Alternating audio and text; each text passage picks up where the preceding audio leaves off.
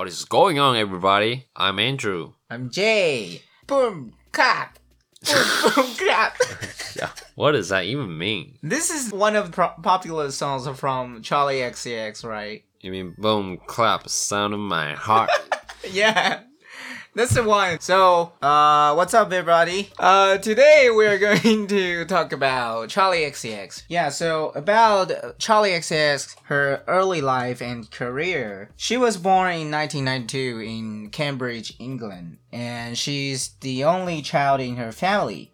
Her dad is a Scottish entrepreneur and former show booker, and her mom is a flight attendant. And back then, in her family, they never really play music around house. So, I mean, Andrew, you can tell that now because how successful Charli XCX is, right? exactly. Yeah, so it seems to me that it's Charli XCX. She kind of show her inward talent. Like this is her musical power thing. And as a teenager, Charli XCX, just like other young people, and she's she was also a big fan of Spice Girls and Britney Spears.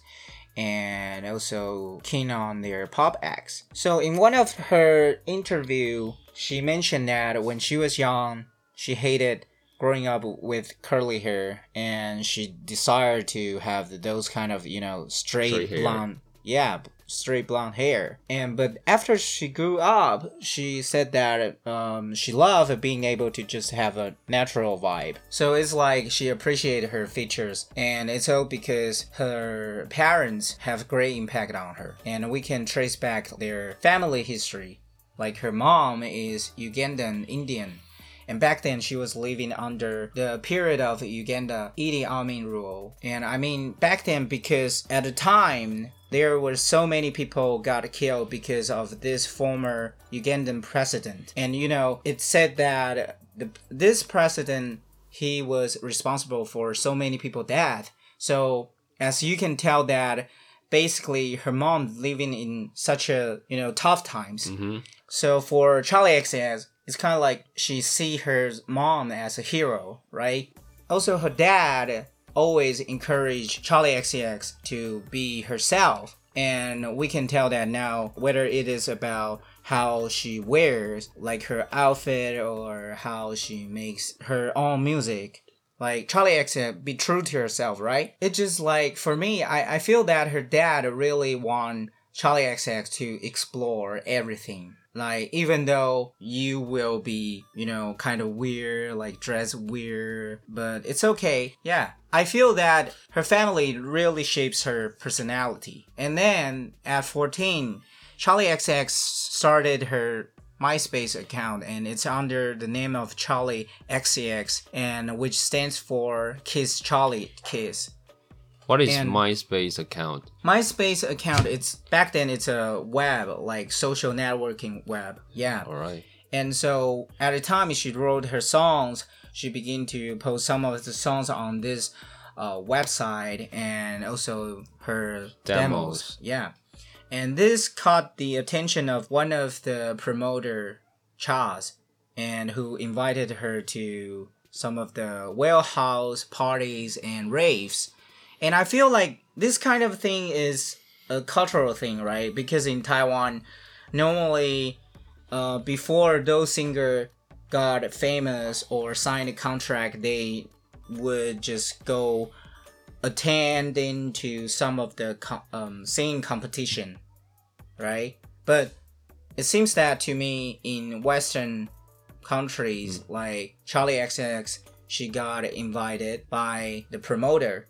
And just like last time we talked about the Kid Laroi, he also got invited by one of the producer who invited him to the party and to got the chance to perform. I mean that's really different.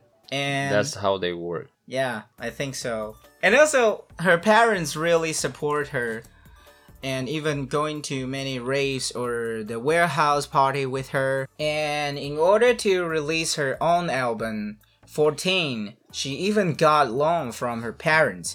And guess what, Andrew, why she named the album 14? Because she released it when she's 14. Yeah, I thought I was I thought I was wrong. I didn't ex expect that this time you you will get it right. But anyway, uh, so the name of the album it was it is because she was 14. There's 14 tracks. Also, it is the unofficial debut album, right? Yes. Yeah. So I gotta say that in her early life, there are some of the songs that they're really cute, like the dinosaur sex thing, right? T Rex, dinosaur, dinosaur sex. sex. Watch them roll, watch them roll, watch me be like a dinosaur. so um, before Charli XCX entered um, music industry, she just wanted to be Britney. You know, uh, earlier I said that she's uh, obsessed. model. Yeah, that she obsessed with Britney Spears, and she kind of saw uh, Britney Spears to be the only path to succeed. But then, at 16, she signed a contract with Asylum, which is the subsidiary Atlantic Records. And I feel like this period of time for Charli XCX, it's a turn. It was the turning point for her. I mean, at a time she, you know, before that she, uh, uh, she always um, went to the raves to perform, and then she started to, you know, she said that she hated pop music at a time, and so then she enrolled in art school, and still, she still dressed up like Britney Spears. After that, she unfortunately she dropped out in her second year at the art school. But at the time, I feel like she just kind of discovered who she was.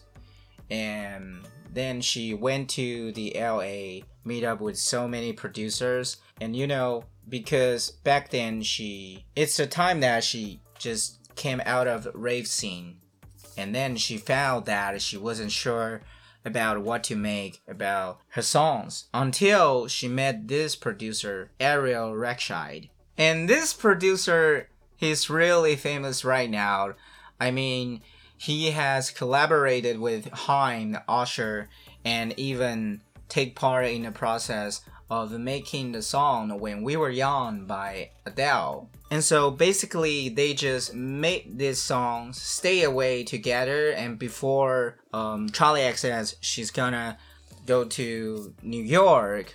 And so for Charli XCX, she was like, This is it.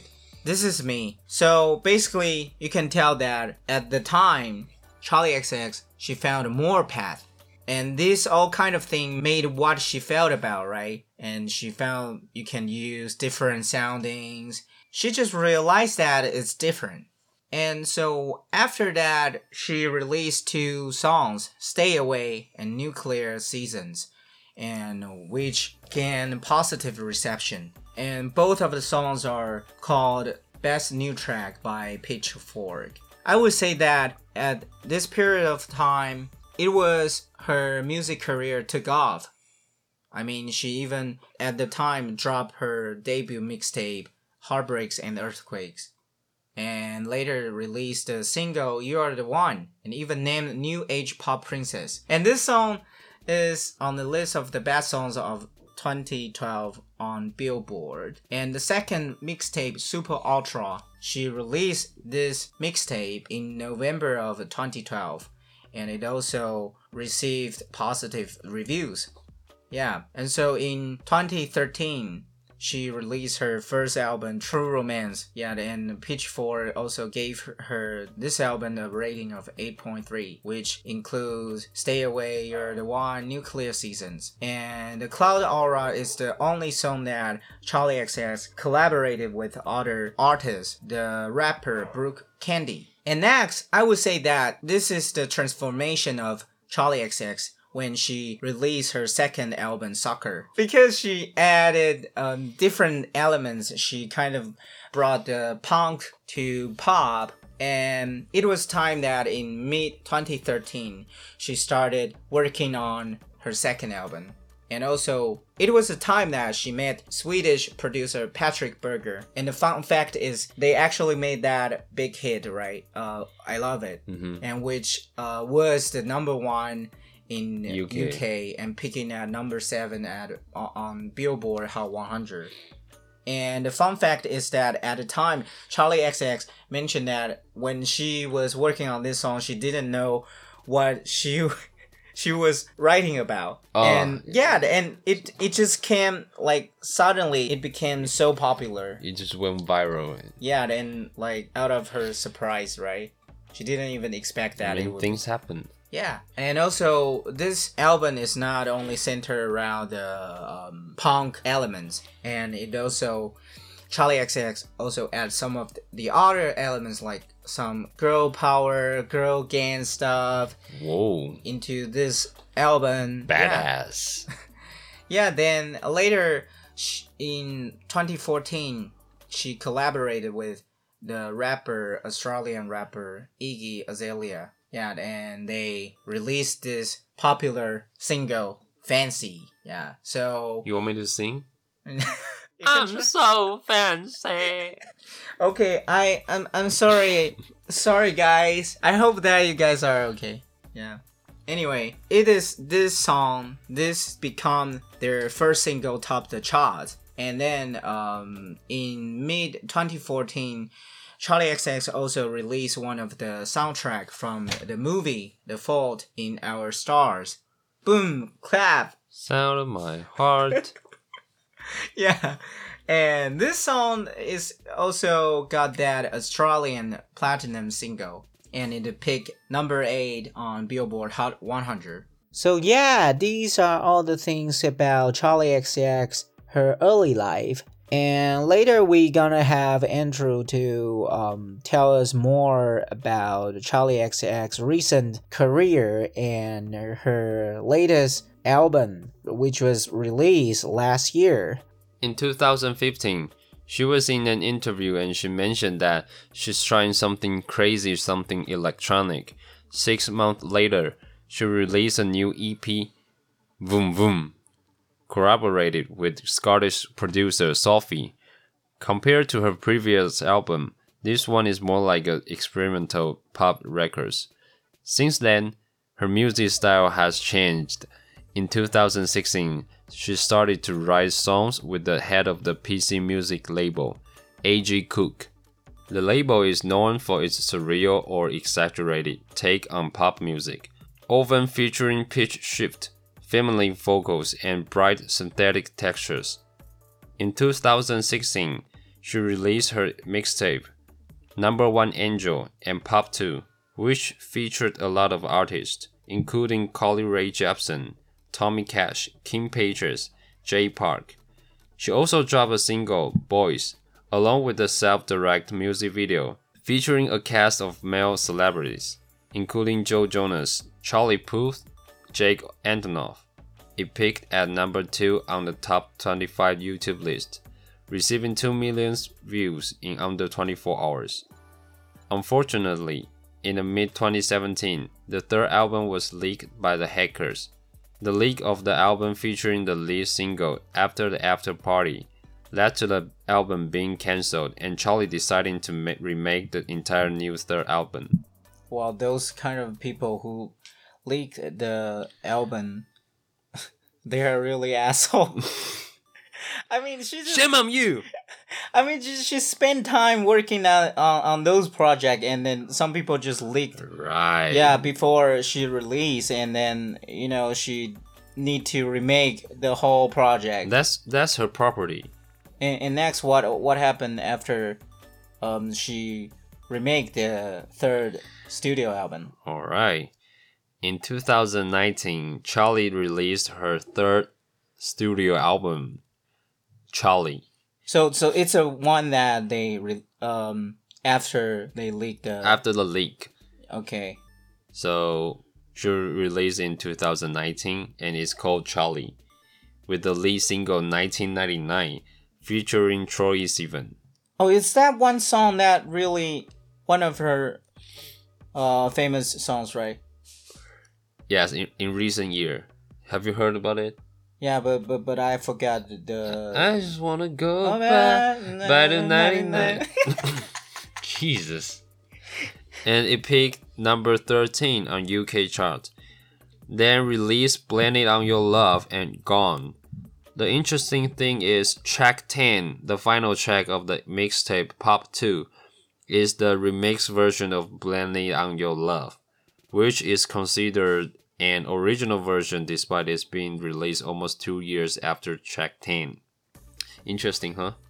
Yeah, I I mean after her um because of the leak and she decided to make another studio album right and that one 19 the lead single 1999 becomes the big hit right so it is what it is It is what it is. Shit happened. Charli knows what she's doing. Okay. On April 2020, Charli XCX announced through a public Zoom call with fans that she would be working on a new album in self isolation. In the call, Charli XCX stated that the that nature of the album is going to be very indicative of the time just because I'm only going to be able to use tools I have at my fingertips to create all music, Oh, it's- artwork, It- it's video. I'm not done. I was, I was- sorry Everything. I'm done.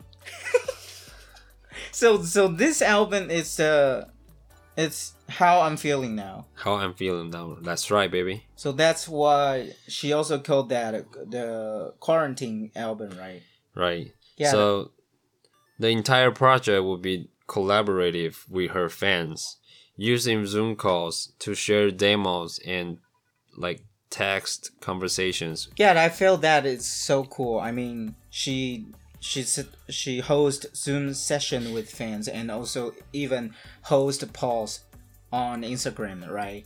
Mm-hmm. To let her fans decide on the album and all the thing uh, all the single artwork I mean, this this is a new thing. I never seen things like that before. Yeah, but but I think that this is really important. Um, like the famous singers, they can interact it with um, they can interact with fans. And you can even like decide where the the album goes. Yeah, and I think that for so many fans, they would get so pumped of it and they get so excited because you know you have and you now have the chance to probably talk to the idol That's right. the singer that you your favorite singer yeah and it can kind of also build the connections right Mhm. yeah And she also mentioned that A.G. Cook and BJ Burton were among the people she was working with. So the the album is called How I'm Feeling Now, right? yeah i'm feeling good Yeah, I mean, sorry good, good.